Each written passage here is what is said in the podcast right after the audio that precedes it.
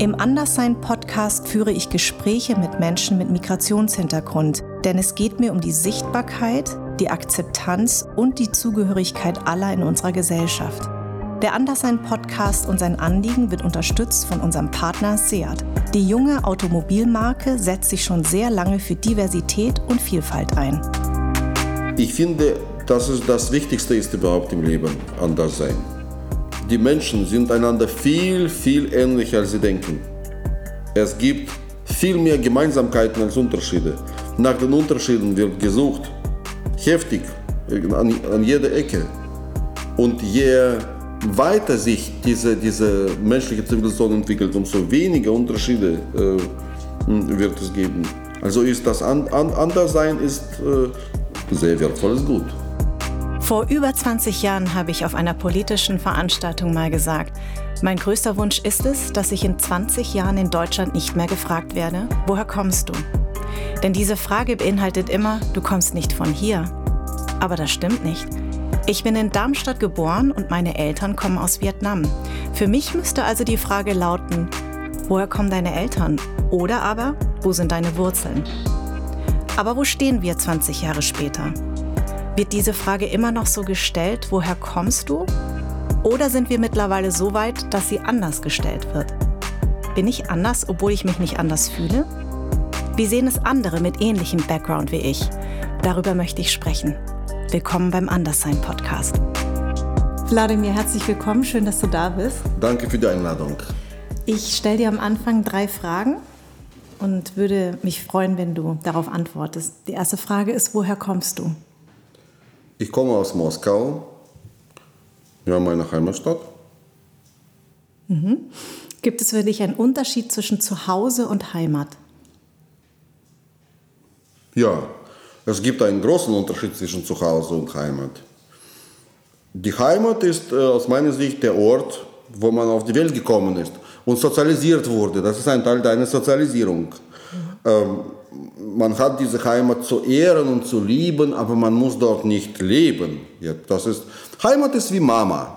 Ja. Das, das, muss auch kein super toller Ort sein, äh, logischerweise. So man, kein, liebt, ja. man liebt seine Eltern nicht, weil sie äh, besondere Qualitäten verfügen, sehr schnell Sudokus lösen können ja, oder gut Schach spielen. Ja. Sondern das sind die Eltern, das ist die Mutter und damit ist alles gesagt. Aber man muss nicht bei Mama bleiben ein Leben lang. Das ist dann wiederum ziemlich absurd, mhm. wenn man bei Mama äh, sich zu Hause fühlt ein Leben lang.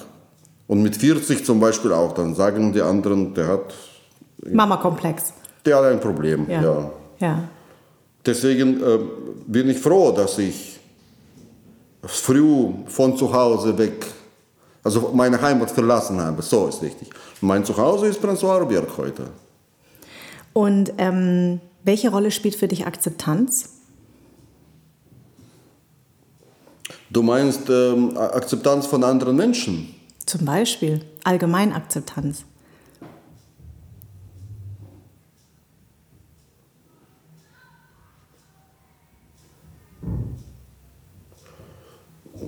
Ja, die Frage ist gar nicht so leicht, ähm, wie sie scheint.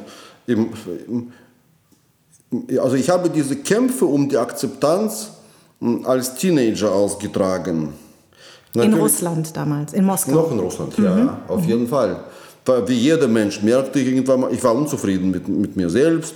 Also ich dachte, dass ähm, die Ursache für mein Unwohlgefühl, für dieses Unglücklichsein, ähm, ja, zuerst dachte ich, dass das natürlich bei den anderen liegt dass ich einfach falsche Menschen habe um mich herum. Und wenn ich dann die richtigen finde, die guten Freunde, wird sich das ändern, dieses Gefühl des Unglücklichseins. Mhm. Und dann habe ich nach den richtigen gesucht und sie auch gefunden, aber es ist nicht besser geworden. Dann habe ich gedacht, okay, dann liegt es an mir, ich muss mich selbst bessern, ich bin einfach schlecht. Und habe angefangen, dies und jenes zu lernen und zu studieren bin auch besser geworden, glaube ich, aber es hat sich trotzdem nicht viel verändert. Und irgendwann mal schließt einfach den, den äh, Pakt mit dem Teufel, den Frieden mit der Welt, so wie sie ist, weil sie wird nicht anders sein. Ja, du, du bist äh, in einer Welt, die zu großen Teil von Idioten bevölkert ist. und du bist selbst kein vollkommener Mensch. Ja. Du bist auch ein Idiot. So. Ja. Und dann müssen wir irgendwie klarkommen. Die Welt und du, das ist die Akzeptanz. Ja. Und- also die Akzeptanz ist keine Wertschätzung. Die Akzeptanz ist, sie entsteht da, wo, wo es keine andere Lösung gibt. Aber wie kam das denn, dass du so gedacht hast? Ähm, lag das daran, dass du das schon immer in dir hattest, dass du so darüber nachdenkst? Weil das finde ich schon eine krasse Aussage zu sagen, irgendwie sind hier nur Idioten um mich rum, ich Aber bin unzufrieden. Hat das, also woran lag das, dass du so gedacht hast? Kannst du dich daran erinnern? Minhai, ich kenne keinen einzigen Menschen, Ja. der denken würde, er sei von unglaublich klugen, gebildeten und zuvorkommenden Menschen umgeben. Das ist doch so, so ein Allgemeinwissen. Alle sagen, dass die von die Älteren sind frustriert über das Leben aus nachvollziehbaren Gründen und die Jüngeren noch mehr aus anderen, aber auch nachvollziehbaren Gründen. Und alle glauben, dass die anderen daneben sind. Ist das nicht ein allgemein? Ist das bei dir anders? Ähm, ich, nee, bei mir nicht, aber ich kenne andere, die haben, die stellen das nicht so in Frage. Die sind sehr zufrieden, so wie es ist und machen sich gar keine Gedanken. Da kenne ich ganz schön viele davon. Gut, das ist eine andere Geschichte. Natürlich ähm, laufen viele blind durch die Gegend. Das ist auch, das ist, das schützt auch in gewisser Weise, wenn du nicht äh, guckst, äh, wo du stehst. Dann hast du eben dieses Gefühl, du bist auf dem festen Boden und alles ist gut. Ja. Ja, je weniger man guckt, umso, umso, äh, Weniger nimmt man umso, wahr. umso sicherer fühlt man sich. Genau. Ja. Aber einmal, irgendwann mal schaut jeder einmal nach unten. Und Das wenn er dann stimmt. sieht, dass er, auf, dass er auf einem sehr, sehr dünnen Eis steht und was da drunter ist, dann hat er sofort schlechte Laune. Nur, nur bei dir scheint es ja sehr früh zu sein, gewesen zu sein. Wenn du sagst als Teenager, gab es dann bestimmten Auslöser oder einen gewissen Grund? Ähm, Erkenntnisse dieser Art sind unendlich. Ja. Also die Bodenlosigkeit ist unendlich. Also viel, das ist schon eine skurrile Situation. Wir als endliche Wesen leben in einer Welt voller Unendlichkeiten. Weißt du, der Boden ist endlos, der Himmel ist endlos, alles ist endlos, nur wir sind endlich. Das ist, das macht mich wahnsinnig. Verstehst du? Ja. Und, und dadurch wird ja das ganze Leben bestimmt im Grunde genommen von, von Menschen. Diese Endlichkeit, die sehr bewusst ist, ja, das, äh, das, die Geschwindigkeit deines Lebens wird dadurch bestimmt, dein Handeln, das, dein Denken. Wir wären ganz anders. Wir hätten Corona gar nicht bemerkt, wenn wir äh, auf eine Ewigkeit äh, uns stützen konnten. Aber können wir nicht. Wir leben jeden Tag wieder der, der Letzte. Ja. Und hat, äh, als du diese Gedanken hattest, hast du dich da mit deinen Eltern ausgetauscht oder hast du das mit dir selbst ausgemacht? Konntest du mit deinen Eltern darüber reden? Mit, nein, mit meinen Eltern nicht. Nein. Meine Eltern hatten ein, ein sehr geregeltes Leben. Sie standen früh auf, gingen zur Arbeit. Nach der Arbeit haben sie was zu essen gekocht, haben Fernsehen geguckt und sind schlafen gegangen. Also sehr viele Fragen, die mich beschäftigten, hatten überhaupt keinen Bestand. Ja. Zum Beispiel, zum Beispiel Religion, Gott und so. Meine Eltern waren keine Atheisten, keine Gläubigen. Das hat sie überhaupt nicht interessiert. Ja. Es war ihnen andererseits absolut egal, äh, ob es einen Gott gibt oder mehrere. Diese alle Götter hatten auf ihr Leben überhaupt keinen Einfluss. Obwohl du ja ein Jude aus einem jüdisch Na, bei uns war das eine Nationalität, das war keine Ja. Religion. Okay. Eine Nationalität stand bei dir im Pass. So, so wie, nee, hier gibt es das auch gar nicht. Nee. nee. Und in, in unserem, das war ja ein Vielvölkerstaat, diese Sowjetunion. Ja. Ähm, und gleich auf der ersten Seite im Pass hattest du im sogenannten, das war äh, fünf, also die, die fünfte Zeile. Als Ja. fünfte Zeile hattest du äh, oft irgendwas Komisches stehen. Weißrusse, Ingusche, Jude, Was auch immer ja, das heißen mag. Also das heißt, es war keine Religion, Sie waren keine Atheisten, aber du bist christlich aufgewachsen, habe ich gelesen. Nee, ich, ich habe dann Christentum ich damals sehr, also sehr wahrgenommen. Ich habe mich beschäftigt mit diesem Thema, Ja. weil das so spannend ist. Das hat ja die menschliche Kultur un, unheimlich geprägt, Ja. dieser, dieser Christentum, be- beziehungsweise nach wie vor. Alle diese Menschen, die äh, sich als für Atheisten halten zum Beispiel, sind ja absolute Christen in Wahrheit. Ja. Ja, das stimmt. Und äh, deine Mama, habe ich gel gelesen, ist Lehrerin für Festigkeitslehre gewesen. Da musste ich erstmal überhaupt nachgucken, was es ist. Das ist ein Teilgebiet der technischen Mechanik, also zum Beispiel im Bauwesen und Maschinenbau. Fall, richtig? ja. Genau. Der Papa war Betriebswirt, stellvertretender Leiter bei der Binnenflotte. Und Also nicht der Flotte, das war ein kleiner Betrieb und er war für Planungsabteilung zuständig. Das heißt, er hat, musste ausrechnen, wie, viel, wie viele ähm, ausklappbare Pontonbrücken sie dann gebaut haben, um damit jeder genug Geld zum Leben bekommt. Das war so sein Job. Und irgendwann mal sagte er zu mir, stell dir vor, ah, ich war 18 oder so, und ich hatte überhaupt keine Lust, in diesem Staat irgendwas studieren oder arbeiten, um Gottes Willen. Das war alles No-Go. Ja? Dann sagte mein Papa, ja, ich habe eine tolle Idee. Du wirst auch, du kannst ja zu unserem Institut für Binnenschifffahrt gehen. Dann bist du in fünf Jahren auch so ein... Ich sag, Papa, spinnst du? Was habe ich jetzt mit Binnenschifffahrt zu tun? Das war schon eine verrückte Idee. Aber das gibt's tatsächlich in Deutschland. Ich war jetzt in Bayern. ja. Ich habe mit 20-Jährigen gesprochen, Söhnen von Gastwirten. Die wollen diese Gastwirtschaft übernehmen von Papa und Papa hat es von Opa und Opa hat es von einem anderen Opa. Ja. Das ist so irre. Das, das Brauchst du gar nicht zu leben. Da, Ja. so, du sitzt da irgendwie und hast an der, an der Wand dein ganzes Leben. So werde ich mit 30, mit 40, mit 50, mit 70, dann, äh, nee, dann also früher heirate ich dann die Tochter von dem anderen Gasthof-Dings und dann sind wir zwei Gasthöfe. So. das kam für dich niemals in Frage, so einen Weg Ich einzuschlagen. habe ehrlich gesagt, ich habe nie gedacht, dass es sowas gibt. Ach so. Ach echt, das ist sogar relativ häufig, dass, es so die, dass die Betriebe übernommen werden von den Kindern. Ja, in, in, na, wo denn? Na hier, in Deutschland. Auch in Vietnam ist es Es auch gibt ganz verschiedene normal. Deutschlands. Also da, so in den Städten ist es doch schon irgendwie nicht so. Ah, ich kenne sogar ein paar, die machen das genauso. Na, was kannst du hier übernehmen? Obst- Naja, und hier so- Gemüseladen. Wer will das? Na, nicht nur Obst und Gemüse, Klempnerei, Und da Ahnung. macht der Sohn weiter? Ja, gibt's, gibt's. Schlosserei kenne ich auch jemand, der aus über drei, über drei, vier Generationen. Schlosserei? Ja. Wo du den Schlüssel nachmachst, gibt's ganz schön viel. Gastronomie, sehr häufig. Kann ich mir nicht vorstellen. Aber wenn du sagst, Ja, gibt, gibt ganz viele. Oder wenn du einen Bauernhof hast, dass dein Sohn das weitermacht. Oder das über Generationen vererbt wird, kenne ich sogar Schauspieler, die aus Bauernfamilien kommen und die Brüder haben das übernommen. Er nicht, er ist Schauspieler geworden, aber die Brüder machen. also für mich ist das schon eine krasse Ausnahme. Ja? Ja. Warum? Na, mit mir würde, glaube ich, jeder Familienbetrieb sofort untergehen.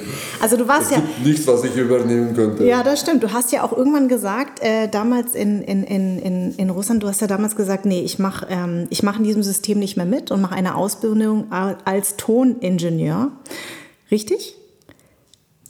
Das war auch die Idee von meinem Papa. Ah, Also mein Aber es Vater war eine hat gute sich- Idee, oder? Hat sich große Mühe gegeben. Ja. das war ein Zufall. Zufall ja. ja. Der ist zufällig ähm, auf eine Schauspielerin gekommen. Soll ich dir die Geschichte erzählen? Ja, bitte. Wir haben ja Zeit. Mein Papa hatte nichts zu tun Ja. bei seiner Arbeit als stellvertretender Leiter und so weiter. Ja. Der saß da und, und er war aber ein sehr gesprächiger Mensch. Er saß allein im Büro am Arsch der Welt. Und er hat als Spaß, aus Spaß, hat er hm, irgendwelche, also Telefon, Hörer genommen, irgendeine Nummer gewählt. Er hatte eine sehr schöne Stimme am Telefon. Er war so als Mensch jetzt so nicht, also kein Schönling jetzt, aber seine Stimme, er hat so eine tiefe, sehr, äh, sehr Männliche Stimme. gute Stimme. Ja. Und wenn eine Frau a- a- ans Telefon kam mit toller Stimme, Dann, dann hat er versucht, sie kennenzulernen. Er sagte, sie kennen mich nicht, aber ich sie. Und, und so, ja. Mhm. Und so hat er tatsächlich also viele Bekanntschaften geschlossen, Menschen aus anderen Kreisen, unter anderem eine Schauspielerin. Und die hat ihm, er hat dann erzählt, er hat so einen Sohn, der nichts macht und so, und das ist total gefährlich, der, der spinnt. Und dann die Schauspielerin hat gesagt, sie kennt einen so guten Ort, wo genau solche Typen gut aufgehoben werden. Und so kam es zu dieser Theaterschule, durch die Schauspielerin. Mein Papa hat sich verliebt in die Schauspielerin. Sie hat ihm gesungen, vorgesungen am Telefon und Gedichte vorgelesen. Und er hat ihr seine Gedichte, furchtbare, hat furchtbare Gedichte geschrieben, hat ihr vorgelesen. Und, und sie hatte auch eine tolle Stimme. Und er dachte, sie sei so jung und schön. Und, und wollte unbedingt, dann hat sie ihm ein Foto geschickt sogar. Ja. Sie hat ihm ein Foto geschickt. Und per Post, damals gab es ja keine. So. Ja, kein, ja. Und dann wollte er sie treffen und das war alles total in die Hose gegangen, weil sie war in Wahrheit war sie Rentnerin und saß im Rollstuhl zu Hause. Sie konnte, deswegen war sie ja immer am Telefon. Aber was hat denn deine Mama dazu gesagt? Oder waren die getrennt zu dem Zeitpunkt? Nö, Nö? waren sie nicht. Was hat sie dazu gesagt? Ja, was soll ich sagen? Hm es war ja so ein alternativloses Leben. Also sie haben sich so richtig kennengelernt, glaube ich, nachdem sie schon verheiratet waren. Mhm. Es ging ziemlich schnell mit, mit der Heirat. Und meine Mutter wusste zum Beispiel gar nicht, dass mein Vater graue Haare hat.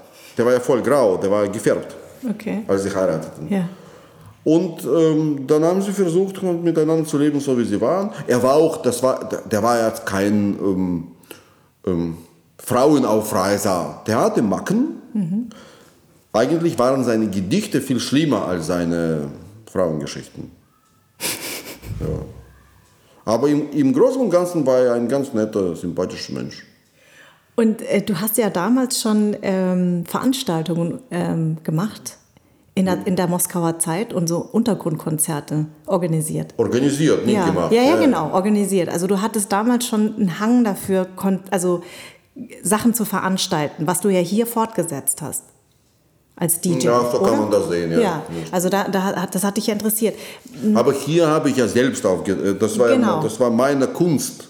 Und, und äh, in Moskau, es war Kunst von anderen Menschen. Ja. ja. Aber du hast es organisiert, also du mhm. hat, das hat dich ja interessiert. Also irgendwas hat dich ja dahin Mich hat die Musik interessiert. Ja. Ähm, und ich, ich, ich, ich, wollte Geld verdienen. Ja. Alternativ. Also nicht so wie meine Eltern, also vom Staat ja. Äh, mich bezahlen lassen, sondern selbst, äh, selbstständig zu sein. Selbstständigkeit. Das war mir wichtig. Und wie kam das eigentlich? Da, da scheiden sich ja die Geister. Wie bist du denn eigentlich nach Deutschland gekommen? Ich habe das ehrlich gesagt, ich habe zwei verschiedene Wege gelesen und würde jetzt von dir die Wahrheit erfahren.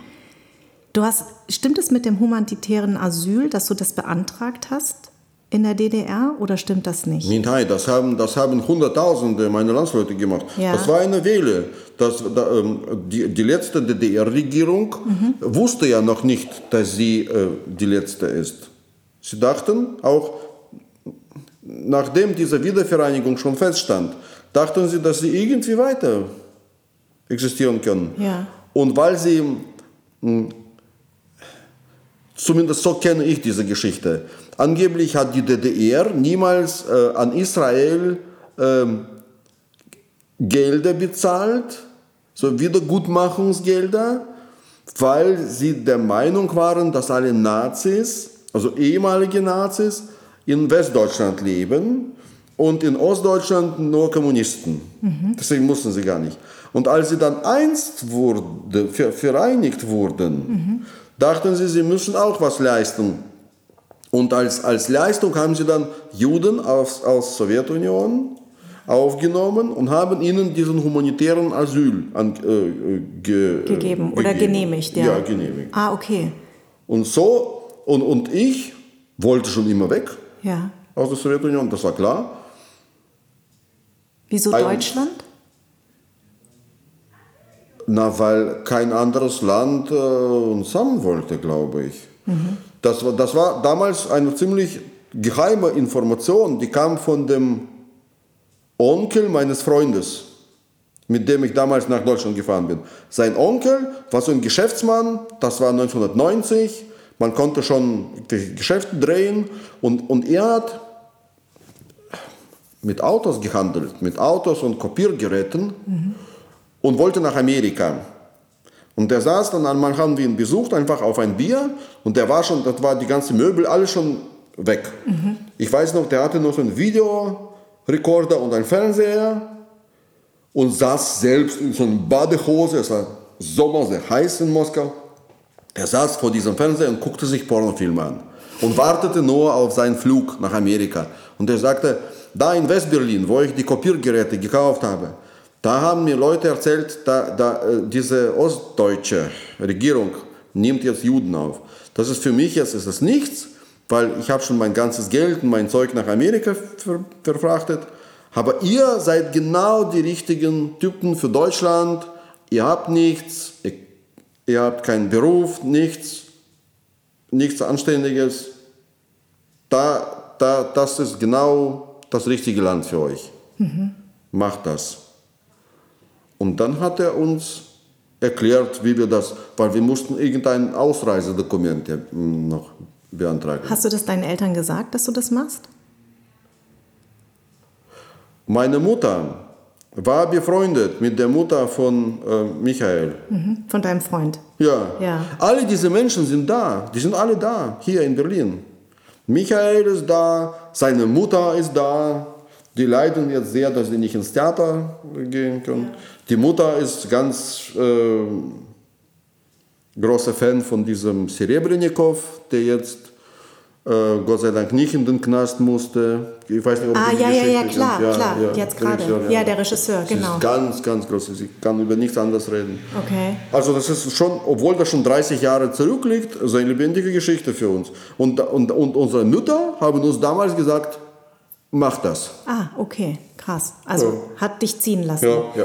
Weil sie gehofft hat, dass du vielleicht eine andere Zukunft dir aufbauen kannst. ja. Gott, ich glaube, naja, das, das war schon auf jeden Fall eine Aufwertung ja, genau. des Lebens.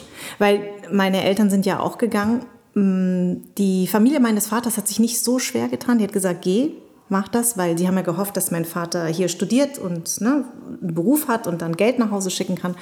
Aber der Vater meiner Mutter hat sich sehr schwer getan. Also der Vater meiner Mutter hatte immer gehofft, dass sie nicht nach Deutschland geht, sondern nach Frankreich. Der war ein totaler Franzosen-Fan, hat, äh, war Arzt und hat immer gehofft, dass sie nach Frankreich geht. Und sie ist aber dann meinem Vater gefolgt nach Deutschland. Also es ist ja nicht immer einfach, sein Kind ziehen zu lassen. Aber meine, meine Großeltern haben damals auch das Gefühl gehabt, sie haben hier keine Zukunft, weil Vietnam befand sich im Krieg. Und ich finde es schon trotzdem immer mutig, auch sein Kind ziehen zu lassen. Also mein Vater befand sich auch im Krieg damals und für ihn äh, mit dem Staat. Mhm. Und für ihn war das ein sehr beruhigendes Gefühl, dass er seinen Sohn evakuiert hat, in, äh, in Sicherheit brachte. Ja. So, so hat er das zumindest so argumentiert, ausgesprochen. Obwohl er nichts dafür gemacht hat, nichts, null. Genau, aber, aber er hat dich auch nicht daran gehindert. Genau, ne? genau. Das genau, ist ja eigentlich ja. schon, sagt ja viel aus. Ja. Wann war das, als du das äh, beantragt hast und gegangen bist?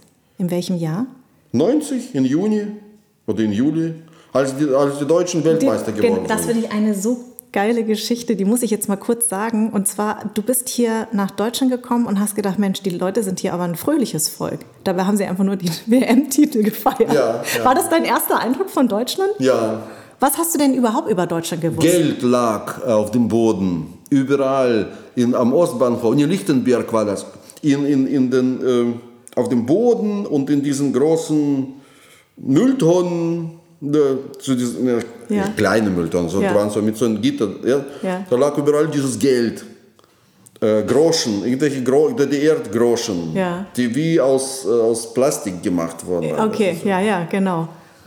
Das war dein erster Eindruck von Deutschland. Und überall standen Menschen mit ähm, Dosenbier. Ich war ein ganz großer Fan von Dosenbier. ja. Dosenbier Hansa, so. Ja. Kostete 30 Pfennig, glaube ich, bei Aldi. Und die standen da am Bahnhof und haben dann das verkauft für eine Mark 20.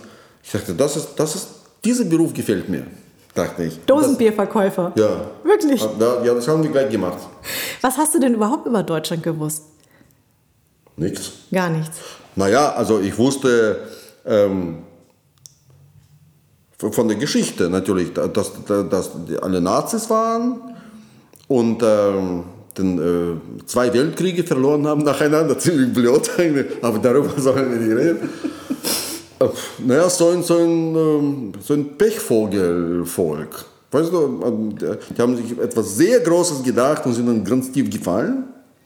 Okay, dann bist du hier gelandet und hast dieses fröhliche Volk gesehen mit dem Dosenbier.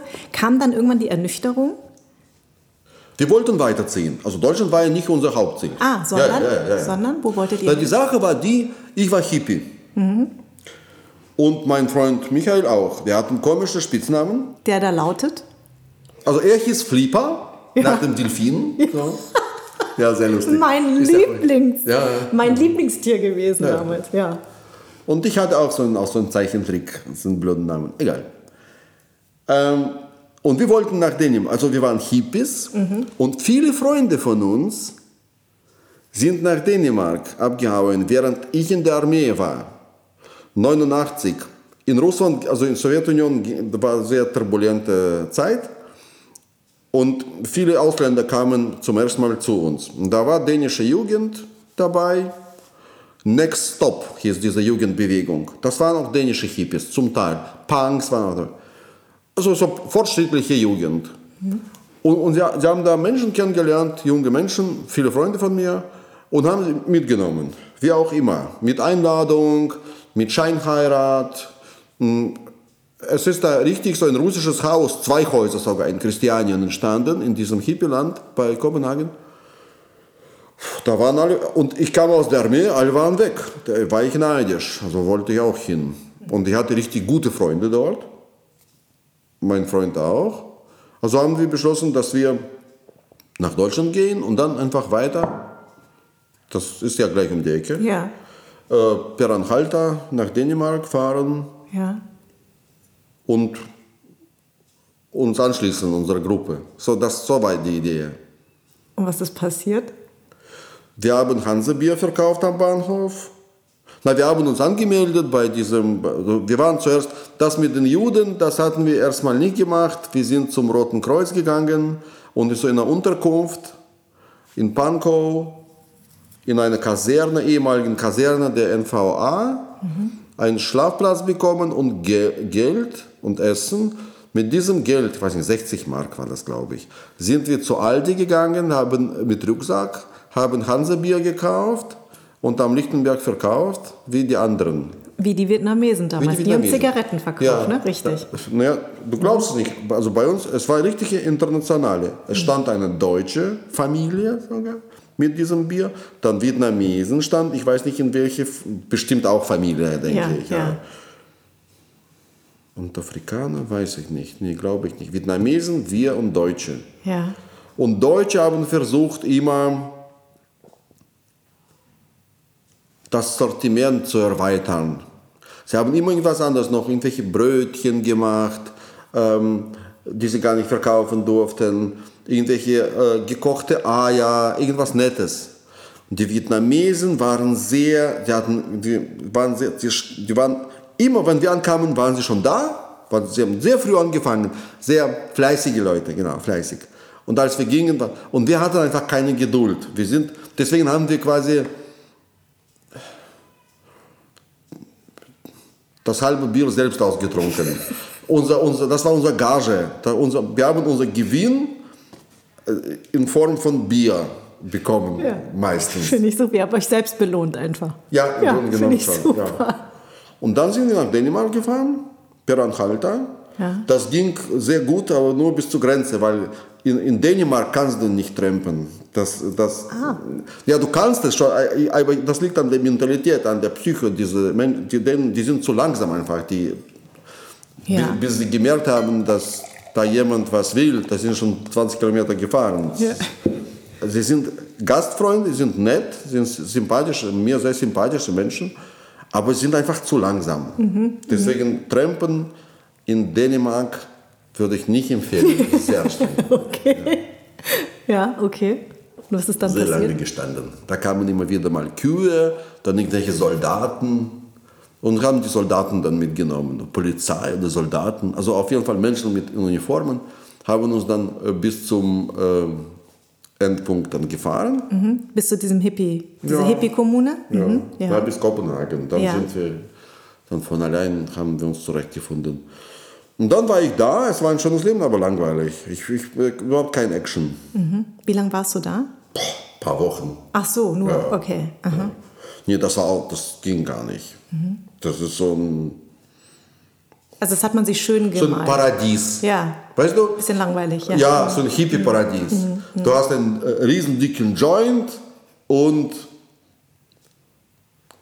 endlose Twin Peaks im Fernsehen. Ja. Das heißt, du hast, das, in deiner Fantasie war es schöner und du warst da und hast dir gesagt, oh, ist ganz schön langweilig. Und dann hast, habt ihr beschlossen, wieder Bei Hippie, zurückzukehren. bei Hippie ist es, ähm, so zumindest meine Erfahrung, Hauptsache nichts tun. Das ist sehr, sehr, sehr wichtig. Das, ist, das hat die oberste Priorität. Ja. Das ist der größte Spaß. hier. Aber ich war ein aktiver Mensch. Ich, ich war kein richtiger Hippie. Ich wollte, ich wollte doch irgendwas bewegen. So, so sind wir dann zurück nach Deutschland. Und das war auch so eine mühsame Geschichte. Wir sind nach Kopenhagen, wir haben, wir haben schon erfahren, es gibt im Westen sowas Dekadentes wie Mitfahrzentrale. Jemand fährt von A nach B und möchte gerne jemanden mitnehmen. Damit er sich das Benzin teilt. Ne? Benzin teilt und so. Genau. Und, und es gab aber in ganz Skandinavien, wir, das ist auch so typisch, eine einzige Mitfahrzentrale in Kopenhagen und die hatten vielleicht eine Fahr Mitfahrgelegenheit im Monat.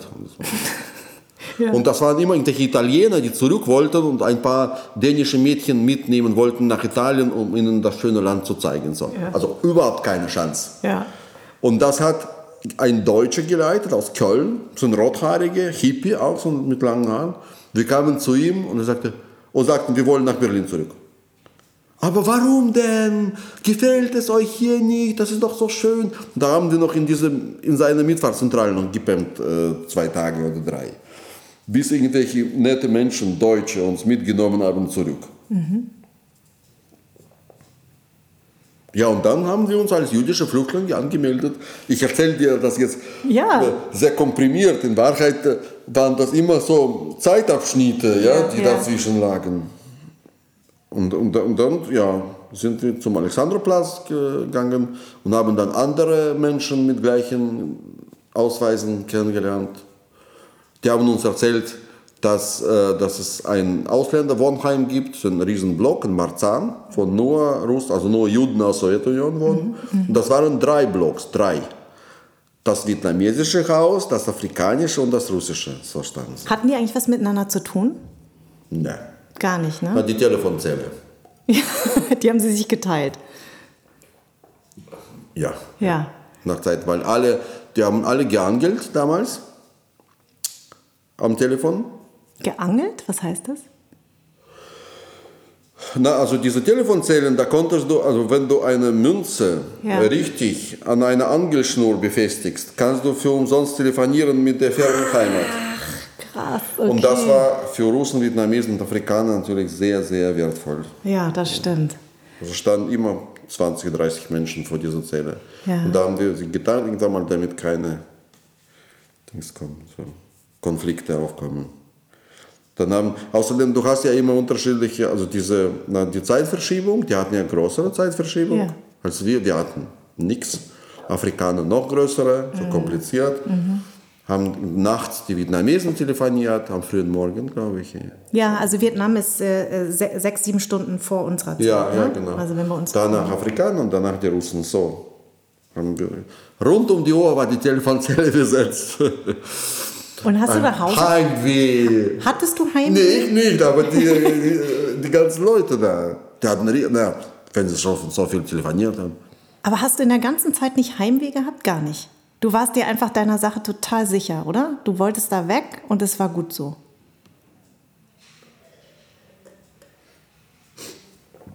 Ähm, also ich möchte jetzt nichts Schlechtes über meine Heimat sagen. Aber so toll war das auch nicht. Okay, ja, aber es kann ja sein, dass man Heimweh nach seinen Eltern hat. Nö. Nee, okay. Ja, das ist ja eine klare Antwort. Meine Mutter hat immer nur geweint. Die hat totales Heimweh gehabt. Mein Vater auch. Die haben auch ständig vietnamesisches Essen gemacht, weil sie so Heimweh hatten. Eltern, ist, ähm, Eltern sind etwas Wunderschönes. Aber ich, meinst du, meine Kinder haben jetzt Heimweh nach mir? Na, wenn sie wenn irgendwann sie, weggehen?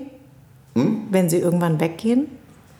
Hm, ich weiß nicht genau. Nee, meinst du nicht? Okay. Na, Na wenn sie was brauchen, dann ja. ja gut, das liegt in der Natur der Dinge. Und du hast dann irgendwann angefangen, hier so Partys zu veranstalten und hast angefangen, Gedichte vorzulesen. Wie kam das denn dazu? Also erstmal, die deutsche Sprache ist ja echt keine einfache Sprache. Wie hast du dir das beigebracht? Ähm, an der Uni. Mhm. Ich habe mich angemeldet für Germanistik und die hatten so ein Auslandsauditor, Sprachauditorium, Fremdsprachauditorium hieß es, mhm. oder so ähnlich. Die hatten, für, die hatten ganz viele Studenten aus dem Ausland in der DDR. Ja. Die Vietnamesen auch, die Afrikaner, aus, aus sozialistischem Lager. Mhm. Und, und für sie wurde das geschaffen, damit sie im ersten Jahr die Sprache lernen und dann weiter studieren. Und dann gab es diese Studenten nicht mehr, weil es keine sozialistische Welt mehr gab. Also waren, war, war diese Einrichtung gefährdet. Also sie konnte nicht mehr existieren. Da kamen wir aber und haben sie gerettet. Ja. Und dann haben wir uns als, als Studenten, dann, ich, wie gesagt, für Germanistik, andere für anderes. Ich wollte ja nicht studieren. Mir war eigentlich egal, ich wollte nie Germanistik studieren. Also habe ich Deutsch gelernt. Und das war, das war, wie gesagt, eine großartige Ausbildung. Fünf Tage die Woche, acht Stunden jeden Tag mit Hausaufgaben. Ich habe nichts anderes gemacht. Sechs Monate lang. Ja. Warum? Weil du wolltest dich ausdrücken können? Oder du wolltest ankommen? Ja, das ging nicht anders einfach. Das war so ein Studium. Ja. Also ich habe schon was, abends noch was gemacht, aber es war ein gutes Studium. Dann habe ich das alles gelernt. Und ich hatte noch Glück. Mein Diplom wurde akzeptiert. Mhm. Mein sowjetisches Diplom als Theater, Toningenieur, okay. hat, weil, das ja die DDR war, die haben sowjetische Diplome anerkannt. Ah, okay. Mhm. Du kannst jetzt zum Beispiel, ein Bekannter von mir, ein Arzt aus Syrien, glaube ich, er wurde, er konnte in Deutschland nicht arbeiten ja. als Arzt natürlich. Arzt ist ja kompliziert. Ja, ja. Er ist extra nach Serbien gegangen, weil mhm. Serben akzeptieren Diplome von syrischen Ärzten mhm. und Deutsche akzeptieren Diplome von serbischen Ärzten. Also ist er dann serbischer Arzt geworden und als serbischer Arzt konnte er in Deutschland akzeptiert werden als ah, Arzt. Okay, verstehe. Ja, stell dir vor, was für ein Papierberg das mhm. gibt. Mhm. Aber jetzt haben die Deutschen einen Arzt mehr. ja, und das heißt, du hast dann äh, Deutsch gelernt und du, du, du das, das finde ich ja das Erstaunliche an dir. Du hast ja Deutsch so vereinnahmt für dich oder entdeckt für dich, dass du auch auf Deutsch schreibst, was ja auch nicht so einfach ist, wenn es eigentlich nicht die Muttersprache ist. Ja, das ist egal eigentlich, welche Sprache. Hauptsache, du wirst verstanden. Das ist das Wichtigste. Für mich ist Sprache ein Kommunikationsmittel. Ich kenne sehr viele Menschen, Freunde von mir, die der Sprache einer in, aus, in meinen Augen unangemessene Bedeutung geben.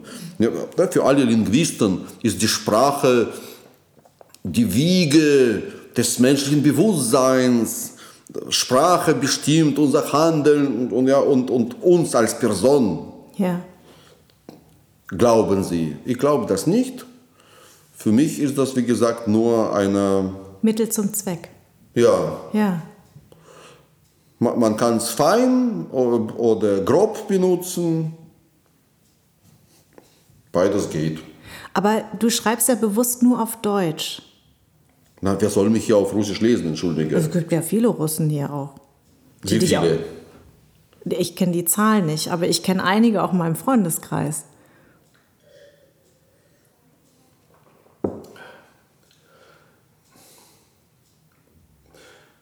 Die, also Literatur, ähm, ähm, äh, vielleicht denkst du nur, dass das so verbreitet ist, aber noch vor Corona, mhm. ein, ein Buch, ein deutsches Buch, das auf dem ersten Platz in Bestsellerlisten äh, landet, hat vielleicht 100.000 Leser. Mhm. 100.000 Mal wurde es verkauft. Äh, das ist äh, für ein Buch sehr viel. Aber von, von der Bevölkerungszahl hier, 82 Millionen, sind 100.000 vielleicht ein Zehntel von einem Prozent. Und wie viele Russen gibt es hier? Ein paar hunderttausend. Davon lesen tun noch weniger als jetzt wahrscheinlich äh, äh, in, in, in prozentual. Ja, also Verstehe ich. Ja, Verstehe ich. Aber Kannst du vergessen, das ist auch absurd in ja. einem ähm, na, in einer Fremdsprache zu schreiben, also in Deutschland auf Russisch. Ja. Warum? Ja. Mein, also, aber trotzdem würde mich interessieren, meinst du, dass du auf Russisch gehen, theoretisch Es kann nur, eine, nur einen Grund haben. Man will nicht gelesen werden oder verstanden werden. ja, okay. Dann gleich auf Japanisch und ist gut. Ja, okay.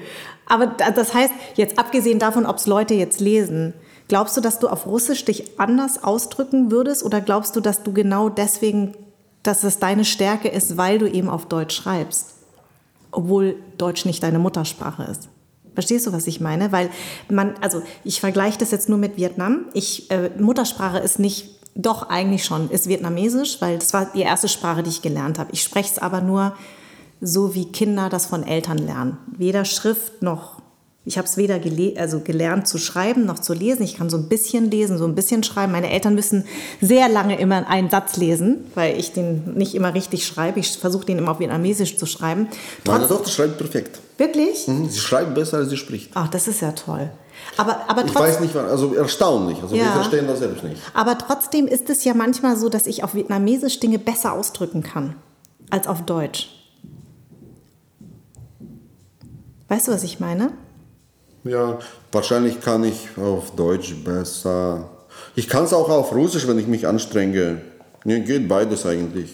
Aber es ist dir anscheinend nicht, es ist nicht wichtig, oder? Deutsch ist mir genehmer, weil ich schon so lange ähm, als deutscher Schriftsteller arbeite. Ja. Ich habe es ähm, in mühsamer Arbeit gelernt. Ja, du sammelst immer Erfahrungen, du, du besserst dich. Ja. Du kannst dann, du redigierst dich ständig.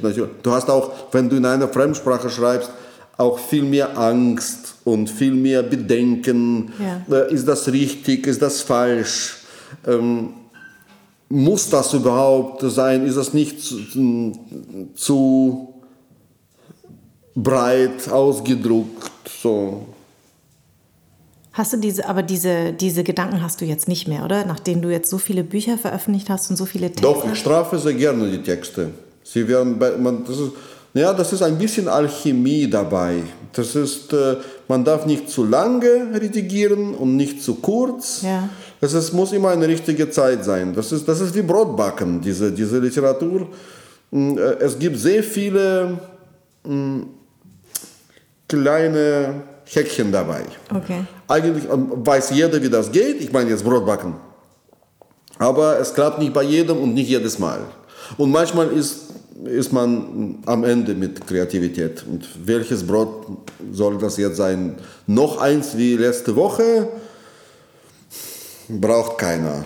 Mhm. Und ein anderes Brot hat ein anderes Leben dann. Das ist, es, ist, es ist ein sehr, ein, ein, ein sehr mühsamer Beruf eigentlich. Ja. Sehr mühsam. Ich habe ein Buch mal geschrieben. Du bist, du bist, äh, du bist äh, ist auch einsam. Angewiesen. Na, das ist nicht das Problem. Ich bin gerne einsam. Mhm. Äh, du kannst es nicht kontrollieren, das ist das Problem. Du kannst es niemals hundertprozentig kontrollieren. Auch wenn du perfekt mh, hm, eine Story zu Papier bringen kannst, heißt noch lange nicht, dass du sie hast, die Story. Ja. Das ist irgendwo eine unsichtbare Hand Gottes, die mal ausgibt und mal nicht. Und du kannst nichts. Du hast zum Beispiel beste Laune, du hast Zeit, hm, komm jetzt die Geschichte, gibt's nicht. Ja. Dann irgendwann mal bist du total beschäftigt mit irgendeinem anderen Zeug, du hast keine Zeit und auch keine Lust. Plötzlich kommt etwas mhm. Geniales in mhm. deinen Augen. Ja? Mhm. Ich würde aber gerne nochmal darauf zurückgehen. Das heißt, du hast dann hier äh, Deutsch äh, gelernt. Du hattest aber keinen deutschen Pass, richtig? Ich hatte am Anfang einen, so einen DDR-Ausweis ja. für Ausländer in der DDR mhm. mit, ähm, mit, was war das auch, Hammer und Sichel? Ja. Oder ist so irgend sowas? Mhm. Mit einem lustigen Bild auf jeden Fall. Und dann habe ich einen Alien-Pass bekommen. Alien-Pass? Ja. Das ist ein blauer Pass mit zwei Streifen. Okay. Und mit diesem Alienpass habe ich sehr lange, zwölf Jahre gelebt oder so. Und fand das super. Alien heißt ja auch, das war alles auf Englisch, ja. Ja. Und Alien heißt Fremde. Ja. Fremdenpass Okay. heißt Alienpass. Okay. Stand schon Alien. Und, und das, aber gleichzeitig heißt es die Außerirdischen. Ja, genau. Alien, die sind genau, Aliens. deswegen dachte ich jetzt auch erstmal an, an natürlich ja, Außerirdische. Wunderschön. Wir Ach, hast du den dabei? gefreut. Nee, Ach nee so. musstest du abgeben. Ach so. Die Deutschen sammeln immer alles ein, was sie eingeben. Und wann hast du dann, und wie lange hat es dann gedauert, bis du dann deinen deutschen Pass bekommen hast? Ich wollte dir das, ich habe schon ein Passfoto von damals, aber ich finde das jetzt nicht. Ja. Doch, Doch, zeig mal. Das bin ich hier. Ja. Mit dem Schnäuzer. Das ist übrigens wieder total in. ja. Tom Selleck ein bisschen. Und ganz schwarze Haare. Und wie du da guckst, so weit aufgerissene Augen. Wahnsinn. Das war, das war dein Passbild, ja? Ja, also sieht irgendwie pornomäßig aus. Ja, ein bisschen wie so ein Pornostar. Der Danke dir. Danke für. Ich, ich deute das als Lob jetzt. Ja. Und, und, und dann, dann hast du irgendwann die deutsche Staatsbürgerschaft bekommen. Weil du den beantragt hast? Nee, ich wurde gezwungen dazu. Ach so. Ja, sie wollten mir das nicht ver... Du musst das verlängern, immer alle fünf Jahre, äh, Alienpass. Und dann wollten sie mir... nicht- Aber konntest du mit diesem Pass überhaupt reisen? Ja, for all countries. Du musstest ein Visum beantragen natürlich. Ja, das musste ich auch. Aber hatte ich das nicht genervt?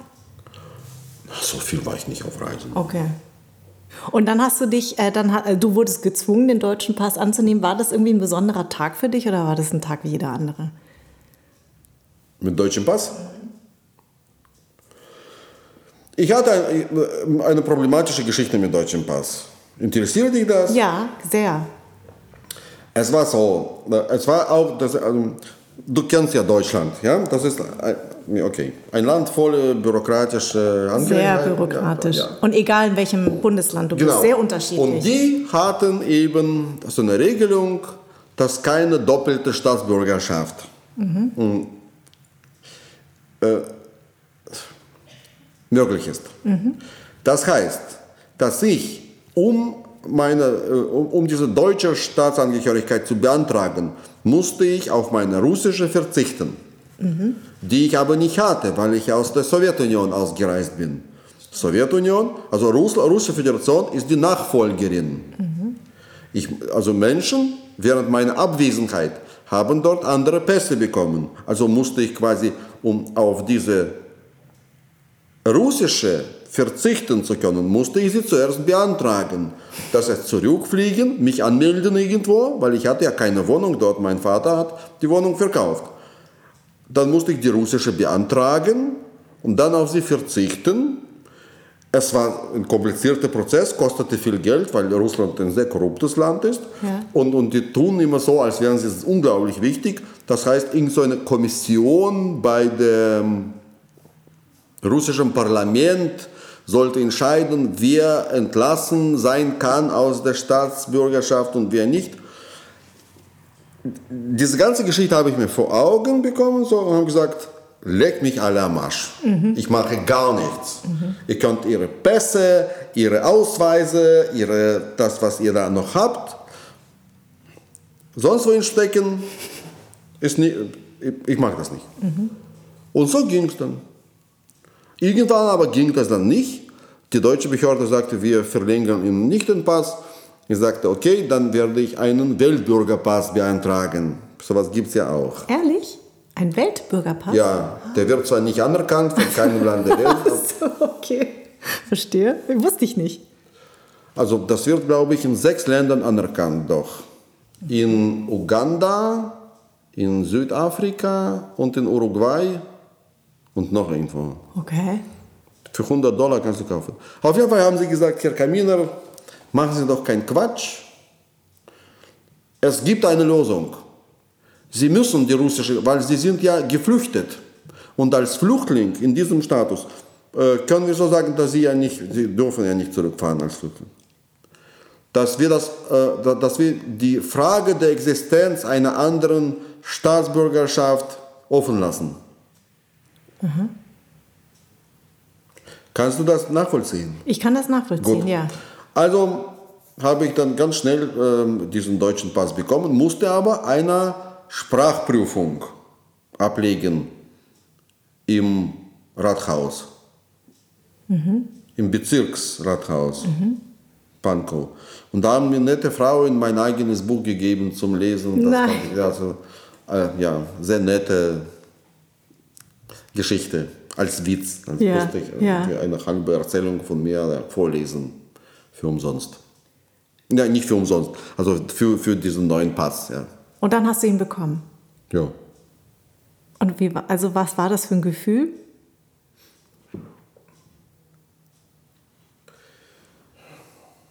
Minhai, was kann das für ein Gefühl sein? Für, für Menschen, mich war wir, das. werden, wir werden hineingeboren in einer äh, Welt voll Idioten, haben wir schon festgestellt, ja? die schon enorme Mühe sich gegeben haben, sie so unerträglich zu machen, wie es nur geht. Und dann wirst du gleich als Kind sofort voll gemüllt mit irgendwelchen Pässen und diesem ganzen Quatsch. Was soll das für ein Gefühl sein? Ja, wir, es gibt ein wunderbares deutsches Wort, Toleranz. Ich toleriere diese Geschichten so, wie sie sind.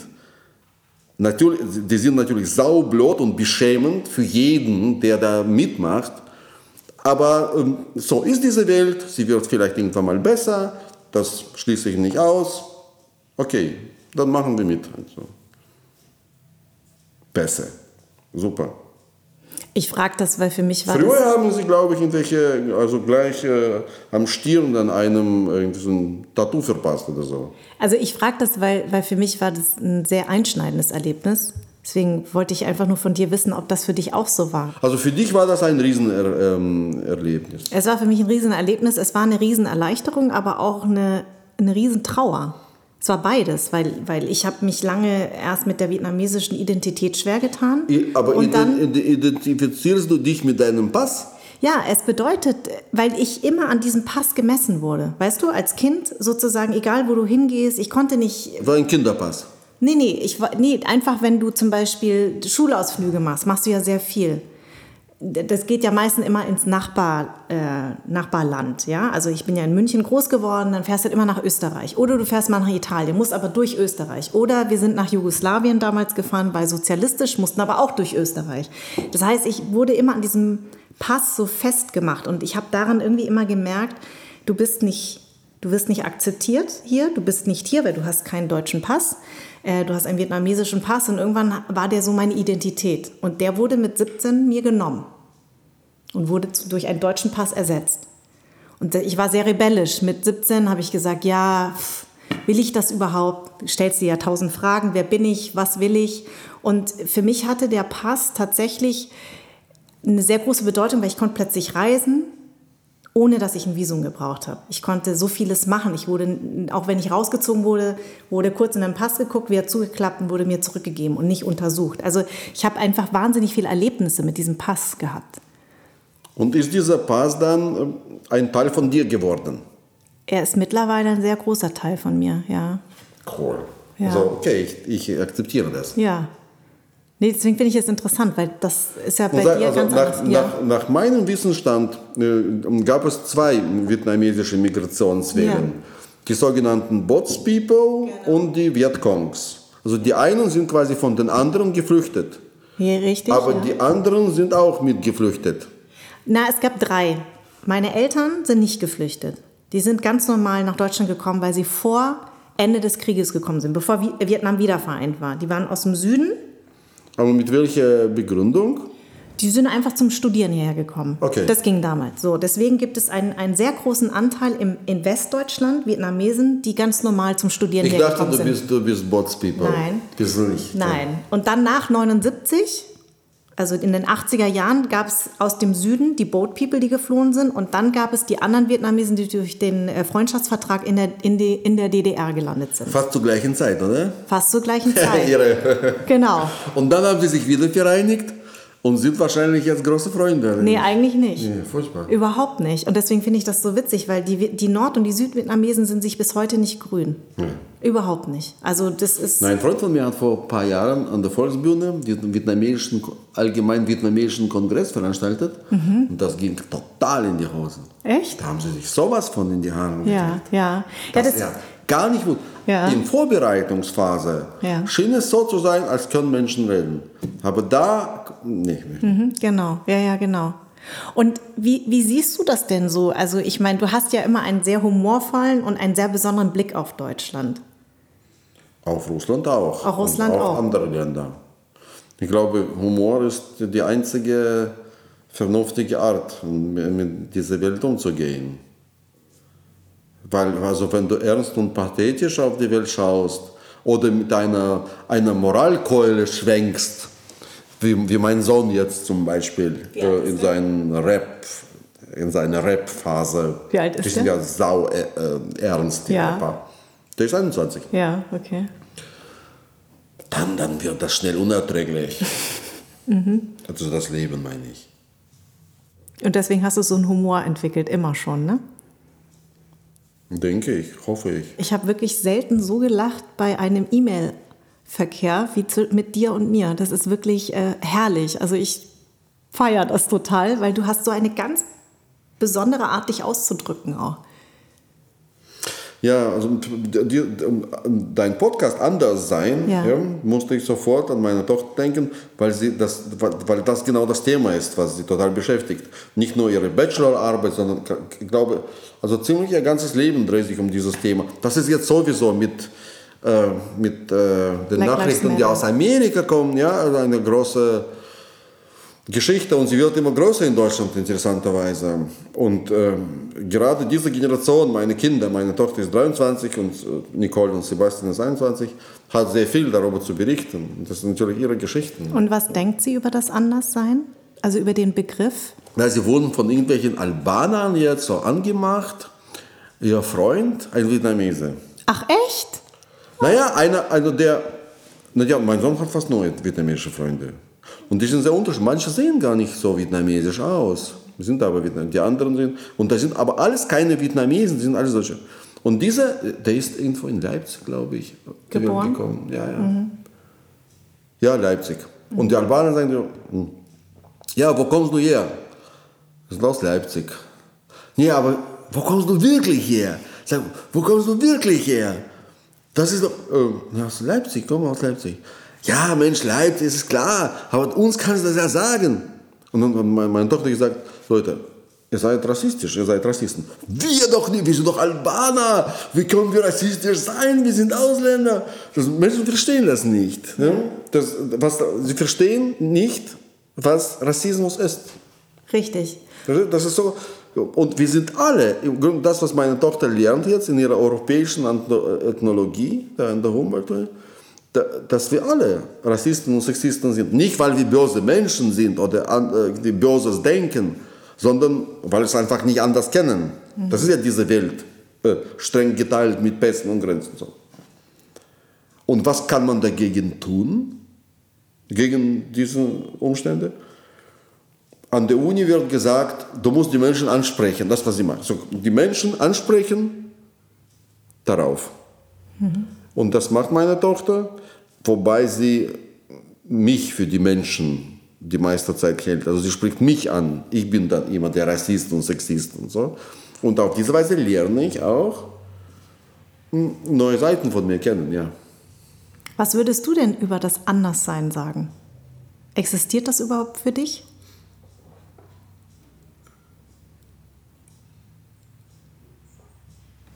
Jetzt willst du die Wahrheit hören wahrscheinlich. Ja. Ich finde, dass es das Wichtigste ist überhaupt im Leben, anders sein. Die Menschen sind einander viel, viel ähnlicher, als sie denken. Es gibt viel mehr Gemeinsamkeiten als Unterschiede. Nach den Unterschieden wird gesucht. Heftig, an, an jeder Ecke.